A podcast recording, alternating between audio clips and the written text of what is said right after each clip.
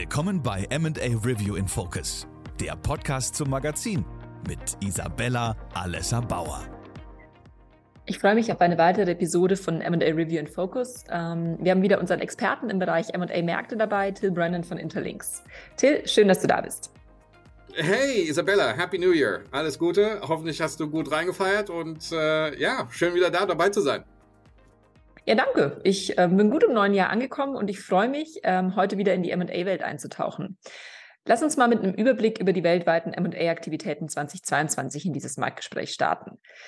Welche Entwicklungen hast du, welche Entwicklungen habt ihr als Interlinks im letzten Jahr gesehen? Hm. Äh, okay, das ist natürlich die, die, äh, die, die umfassende Frage. Das ist ja auch der, der Sinn und Zweck des Ganzen von dem, von dem DFP, von dem Deal Flow Predictor, den wir ja auch entwickelt haben seit einigen Jahren. Aber wenn ich jetzt reflektiere, habe ich irgendwie das Gefühl, ich sitze im selben Boot, äh, nur zwölf Monate später. äh, das gesagt, äh, ist, ist, dass wir auf jeden Fall äh, im vergangenen Jahr relativ, also schon, schon sehr einzigartig war. Also, ich will jetzt auch nichts, nichts Neues erzählen. Also jeder weiß, dass wir natürlich in 2022 äh, erheblichen Gegenwind hatten äh, im M&A-Geschäft, also daher keine Überraschung. Aber äh, wenn du die Nervosität siehst und die Volatilität in den Aktienmärkten, ist eigentlich nichts davon im M&A-Markt gesehen oder, oder, oder irgendwie übergegangen in 2022. Also daher, daher hatten wir eigentlich über das gesamte Jahr gesehen eigentlich einen guten Fluss von M&A-Aktivitäten. Also da hat sich eigentlich nichts. Und, und, da haben wir auch eine coole Grafik. Wenn wir vielleicht das ja nachher irgendwann mal auf, auf Social Media posten, können wir vielleicht die Grafik dazufügen. Aber wenn man wirklich den Trend sieht, in seit 2019 bis 2022 ist, ist, man sieht da so ein paar Dellen und ja, aber im Grunde genommen eigentlich einen gesunden Dealfluss. Ähm, und und tatsächlich schloss auch das dritte Quartal letzten Jahres besser als das zweite Quartal. Und, ähm, und das ist natürlich auch, auch äh, in Bezug auf Sommersaison und Inflationsdruck und so weiter. Aber warum ich den dritten Quartal jetzt so ein bisschen ansetze oder ausbringe, ist letztendlich die Aktivitäten im dritten Quartal die Vor Vorhersehung in Bezug auf was in Q1 passiert. Also diese sechs Monate äh, äh Einblick, den wir reingeben. Und, äh, und basierend auf den 10.000 von Deals, die wir letztes Jahr gemacht haben, äh, sehen wir eigentlich auf dem globalen Zeugnis eigentlich viele Sachen. Also einmal hatten wir damals im dritten Quartal angekündigt, dass wir für im ersten Quartal 2023 ungefähr eine Steigerung von fünf bis zehn Prozent gegenüber dem vierten Quartal von 2022 sehen werden. Also wir sehen schon in Bezug auf nicht nicht äh, Dealvolumen, sondern Anzahl der Transaktionen. Ja, äh, Dealvolumen ist natürlich eine komplett andere Sache, aber Anzahl der Transaktionen sehen wir eigentlich für für das für das erste Quartal eine, eine, eine leichte Steigerung. Und das basiert eigentlich auch auf den 12.000 plus Deals, die auf Refinitiv annonciert, also äh, announced wurden und, ähm, und, äh, in, und zudem in den ersten Quartalen 22, wo wir, wo wir ja schon 15.000 hatten. Also da stimmt eigentlich unsere äh, diese diese Prognose, die wir dann äh, letztendlich aufgesetzt hatten. Und ähm, und eine andere Sache, eine Reflexion, die wir natürlich auch sehen, ist, ähm, also normalerweise geben wir in dieser, in dieser Kategorie keine, keine Prognose ab, aber wenn wir uns wirklich eingehen in, in den Dealflow in Bezug auf Insolvenzen und Restrukturierungsprozessen und Börsengängen, sage ich jetzt auch nichts allwissenschaftlich nichts Neues, aber da sehen, da sahen wir definitiv einen, einen Abwärtstrend in den Börsengängen weltweit. Ähm, aber wenn wir das jetzt nochmal reingehen in Bezug auf Quartalsbasis, also Quartal auf Quartal, äh, fast 50 Prozent und Jahr auf Jahr gesehen fast 80 Prozent zurück. Also da sehen wir schon äh, einen, einen, einen massiven Druck und das sehen wir auch auf dem israelischen Markt, das sehen wir äh, überall. In Deutschland natürlich ist unser IPO-Volumen wunderschön groß durch Porsche und äh, Ionos hat gestern gesagt, dass sie auch auf jeden Fall in Q1 an die Börse gehen wollen. Also es ist schon große Deals da, aber Volumen ist definitiv in, in, wirklich runter in den Keller gegangen. Ähm, auf der Insolvenzseite 10 Prozent, ähm, äh, äh, sorry, äh, ja doch im zweistelligen Bereich.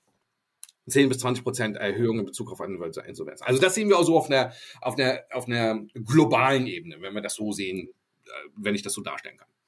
Vielen Dank für diesen umfassenden ersten Überblick. Da schließt sich natürlich die Frage an, was können wir denn jetzt für das erste Quartal 2023 erwarten? dass wir äh, äh, vorsichtig optimistisch sind. Ähm, wenn wir, wenn wir, wenn wir natürlich mit den ganzen Banken reden und so weiter, sagen die natürlich, das zweite Halbjahr wird das stärkere Halbjahr sein, auf jeden Fall.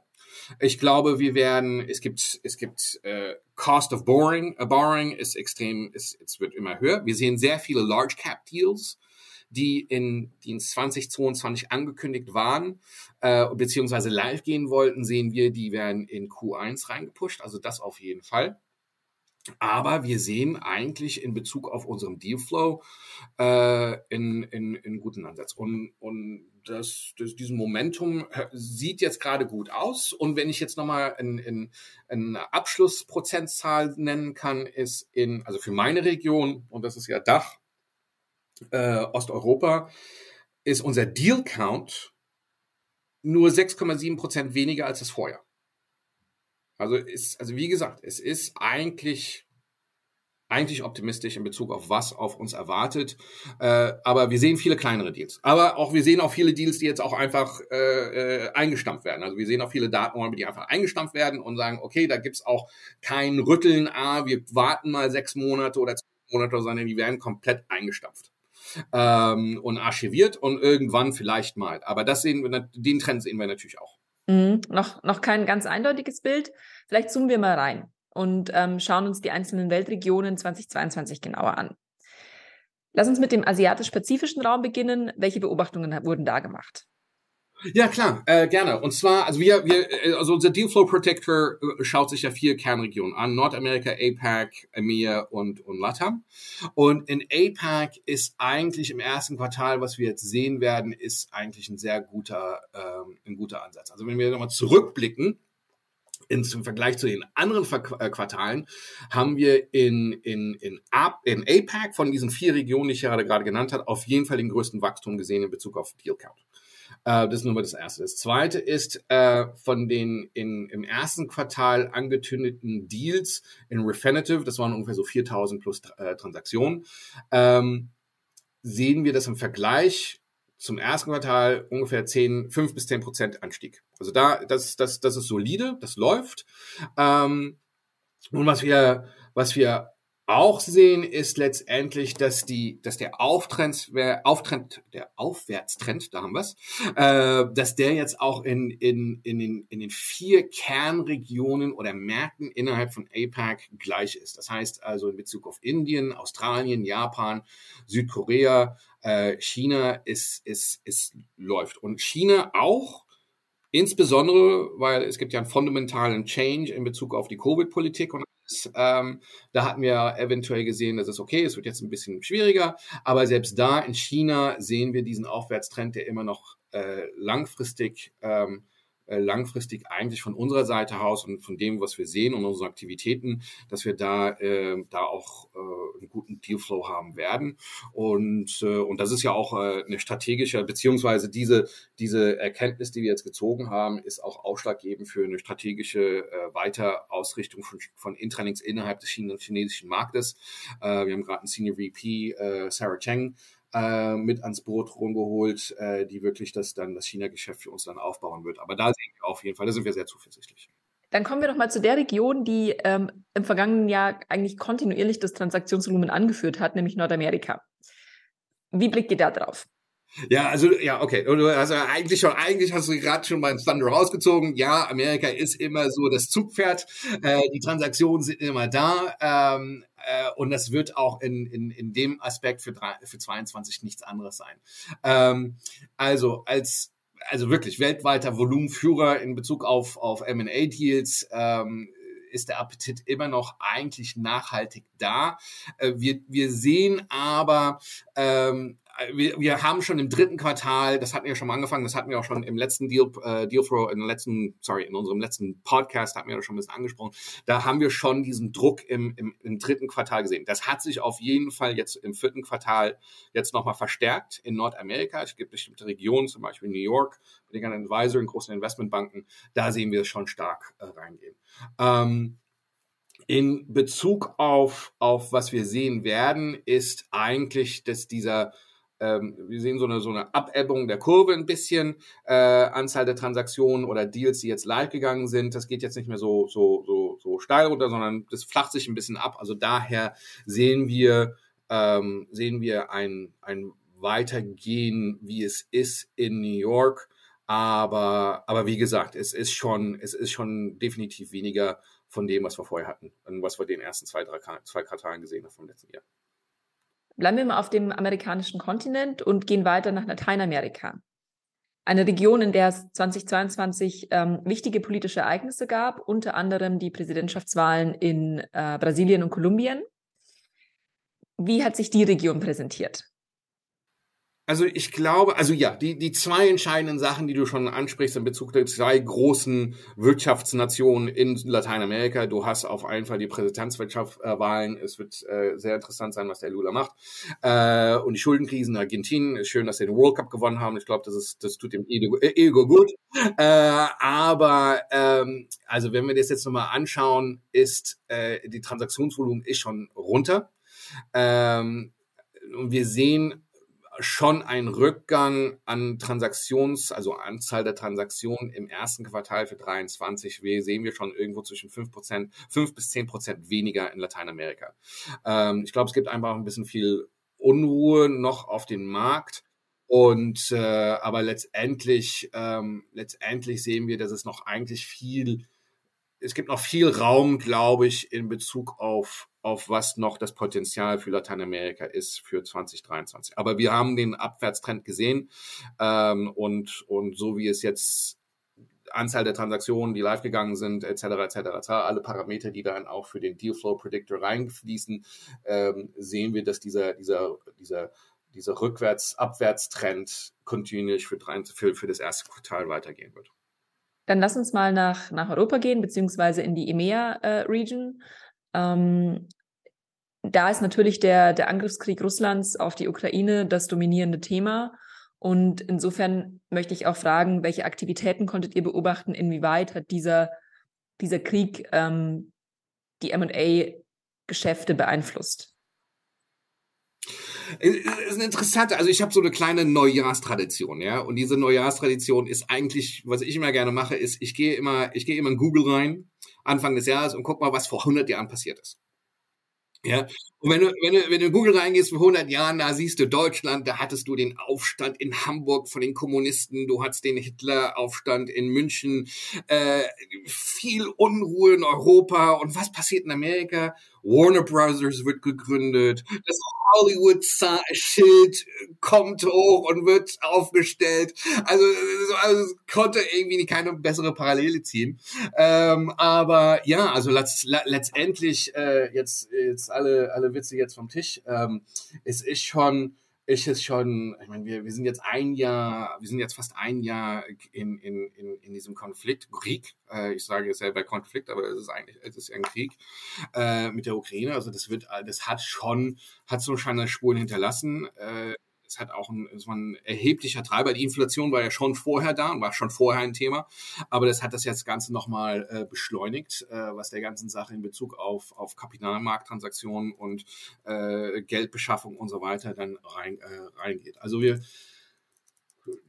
unsere Vermutung ist, und letztendlich ist es ja auch gegeben, ist, dass diese, dies, diese, dass diese, dass diese Krise eingepreist ist und dass eigentlich EMIR immer noch relativ widerstandsfähig ist in Bezug auf den Transaktionsaktivitäten. Ähm, das ist ja auch das, wir haben es ja auch gesehen, ich habe ja vorhin gesagt, also letztendlich der, der Deal-Count in der Dachregion, speziell in der Dachregion, glaube ich, waren minus 8 Prozent äh, oder 9 Prozent vom, vom, vom Vergleich her. Also daher ist es, ist es schon mit dabei. Ähm, ich glaube, es, es gibt einen enormen Druck in Bezug auf die Qualität der Balance Sheets das wird ein, ich glaube, das wird ein Faktor sein. Anderer Faktor wird auch sein, dass die Transaktionen eventuell länger dauern werden. Wir haben, wir sehen ja auch, die Kapital, äh, Kapitalbeschaffung ist teurer geworden, äh, speziell für die großen Transaktionen. Ähm, also da sehe ich, wie gesagt, also da sehe ich jetzt auch, auch nichts Neues und, und, und ich hoffe, dass das Ganze auch nicht mehr weiter eskaliert, weil, weil wir brauchen ein bisschen mehr Ruhe. Ähm, aber wie gesagt, auch in dieser Chart, die wir vielleicht mit reinbringen können. Also wenn du dir wirklich anschaust, Anzahl der Transaktionen für Europa äh, von 2019 bis Ende 2022, es ist, es ist so eine, es ist relativ flach. Ja? Daher ist es gut. Und ähm, und äh, ja, also die, die ultimative Frage ist, wie sehen wir das jetzt für Q2? Also da sind wir, da sind wir, äh, da sind wir relativ neutral, indem wir sagen, dass es minus fünf bis plus fünf sein wird. Und das Ganze jetzt mal so ein bisschen mal in die Waagschale bringen, aber, aber es ist, ähm, also wie, also wenn ich jetzt meine, meine Perspektive draufsetze in Bezug auf, okay, hier ist Intralinks, ich leite das Geschäft hier in Europa, äh, beziehungsweise in der Dachregion mit einem großen, weiten äh, Bereich hier in Europa. Und ähm, ich sage jetzt mal, es ist ein gutes Status quo. Ähm, und, und ich denke, dass wir da jetzt, wenn keine weiteren bösen Überraschungen reinkommen, eigentlich ganz gut aufgestellt sind. Ich glaube, wie gesagt, ich glaube, der, der Haupt, der Haupttreiber wird sein, ähm, wie viel kostet es, etwas zu finanzieren. Und das Zweite ist wirklich die Qualität der Balance Sheets. Ich glaube, da wird jetzt ein großes Augenmerk reinbringen, ähm, wie, wie die Due Diligence durch, äh, durchgeführt wird, ähm, wie schnell investiere ich etwas rein und und das wird so eigentlich so der, der Treiber sein fürs Q1. Aber wie gesagt, wenn du mit allen anderen redest, ich habe ja auch jede, jede Woche unzählige Meetings mit Kunden, äh, mit, Meeting, äh, mit, mit Heads of M&A auf der Corporate-Seite und bei den Investmentbanken und da ist, ähm, also, wie gesagt, ich glaube, ein gutes Status Quo und jeder, jeder schaut jetzt momentan, äh, dass, die, dass die Mehrzahl der Aktivitäten dann ins zweite Quartal reinkommen werden. Äh, zweite, Entschuldigung. Jetzt hast du es zweimal kurz im Nebensatz schon gesagt. Trotzdem ähm, will ich last but not least nochmal genauer reinschauen. Ähm, was gibt es denn zur Dachregion noch konkret zu berichten? Also in der Dachregion ist, ähm, ich ziehe mal Parallelen, wie ich jetzt 2023 strategisch für Intralinks sehe und wo ich das natürlich das Potenzial sehe, weil ja auch letztendlich dann ja auch das reingeht. Und das korreliert auch mit den Erkenntnissen vom Deal Flow Predictor. Also, ähm, Hauptaugenmerk oder Hauptaktivat, äh, der, der Haupttreiber, das ist das richtige Wort, für die Aktivitäten werden immer noch die Strategen sein. Ist und bleibt so. Ähm, nicht, dass ich davon überzeugt bin, aber ich denke schon, dass es auch die, äh, dass das ein, ein, ein sicherer, it's a safe bet. Ähm, in, in Aktivitäten, wie wir schon gesagt hatten, auf der europäischen Seite, auf der EMEA-Seite minus 5 bis plus 5, ja, neutraler geht's nicht, äh, ist, ist das Gleiche auch für Deutschland. Äh, wir sehen in ein, von den Aktivitäten, die wir gesehen haben, in, in Österreich, ein bisschen Abwärtstrend in Österreich. Ähm, und wenn wir uns die Schweiz anschauen, dann äh, sehen wir da auch ein bisschen in Bezug auf ähm, eine gute Performance. Aber die sind ja auch nicht so, die sind ja auch die, diese ganzen Außenfaktoren in Bezug auf Krise und alles andere, Inflation. Da ist ja wirklich, äh, da ist ja wirklich diese kleine Insel Schweiz mit Palmen und, und äh, Toblerone, äh, das ist ja wunderbar, ja. Äh, aber, aber letztendlich äh, sehen wir da schon ein, eine, werden wir da auch eben von Market Performance sehen in der Schweiz. Ähm, wenn wir uns jetzt ein bisschen reingehen, ein bisschen in den, in den Sektoren. Äh, da sehen wir, also wir hatten ein Upsurge in, in Energy Deals, ein bisschen runtergegangen. Ähm, das einmal das. Ähm, ich glaube, es wird interessant sein im Financial Services Bereich. Ähm, äh, und dann äh, und dann auch Anzahl, die Transaktionen, die wir gesehen haben, aber das ist, glaube ich, das gleiche, wie ich das im, im, im vorigen Quartal schon gesagt hatte. Im, im Real Estate-Bereich äh, wird es dann auch schon ein, ich glaube, auch ein bisschen mehr äh, reingehen. Ich glaube, das ist aber auch eher Finanzierungsprozesse, die dann, dann auch durchgeführt werden. Und Biotech. Biotech ist eine andere Sache. Da habe ich gerade, äh, übe ich gerade an etwas anderes. In der Schweiz. Also da haben wir jetzt auch, äh, da sehen wir jetzt äh, in, in, in der Schweiz war, war Hot Topic äh, kontinuierlich für 2022 war Renewable Energy. Und, ähm, und äh, was ich selber gesehen habe, beziehungsweise auch bestätigt ist im Dealflow Predictor, ist, ist Biotech. Da, da haben wir auch in, in, in Tech gesehen, in, Uptick gesehen in, in diesen Aktivitäten. Abschließend, ich weiß, das ist immer ein bisschen schwierig, ähm, den Status quo sozusagen zu vermessen, aber wie empfindest du die, die generelle Stimmung für den Markt, am Markt ähm, für das Jahr 2023? Äh, ja, das ist halt immer, ähm, bei Status Quo hat man immer die Gefahr, dass man das wiederholt, was man im letzten Quartal schon mal gesagt hat. Ja? Äh, aber, aber es ist halt so. Ich meine, die Zinsen, die Zinsen und die Kreditkosten bleiben auf jeden Fall auf einer globalen Ebene eine Challenge und werden eine Challenge werden, äh, wenn sie noch ich weiß, ähm, also die Zinsen sind ja, also äh, wo, wo sind wir? Also die Zinsen seit 2008, die sind auf dem höchsten Level. Ähm, zur gleichen Zeit siehst du die Aktienmärkte. Der, der DAX ist plus 8% year to date. Äh, wenn du in den letzten 30 Tage schaust, plus 15 oder 17 Prozent. Ähm, also ist schon, ist schon, ist schon gut rein. Ich glaube, ich glaube, alles, was wir jetzt offensichtlich sehen, ist, ist es schon alles eingepreist worden. Ähm, USA wird interessant ähm, mit den ganzen äh, Government und, und, und Budget und alles. Das könnte auch, auch ein auch ein Treiber sein für negative Faktoren, die reinkommen. Und weil, weil ja auch Amerika unser Zugpferd ist, und das wird auch bleiben, äh, da werden wir das natürlich auch sehen. Aber, aber ich denke, dass wir, äh, wie gesagt, ich bin, ich bin, ich bin gut optimistisch in Bezug auf, auf Transaktionsvolumen äh, äh, Transaktionsanzahl der Transaktionen, also Deal Count. Ähm, Volumen wird auf jeden Fall runtergehen, das haben wir auch gesehen. Und, äh, und was wir auch sehen, ist, ist äh, wie ich wiederhole mich nicht, äh, nicht wieder, aber äh, ungern, aber es ist, wir sehen, dass, dass, der, dass, der, dass der Aspekt Datenraum in diesem Jahr, Markt auf jeden Fall äh, schon länger gebraucht wird und wir sehen schon, dass dann auch, auch eine, eine intensive Due Diligence durchgeführt wird.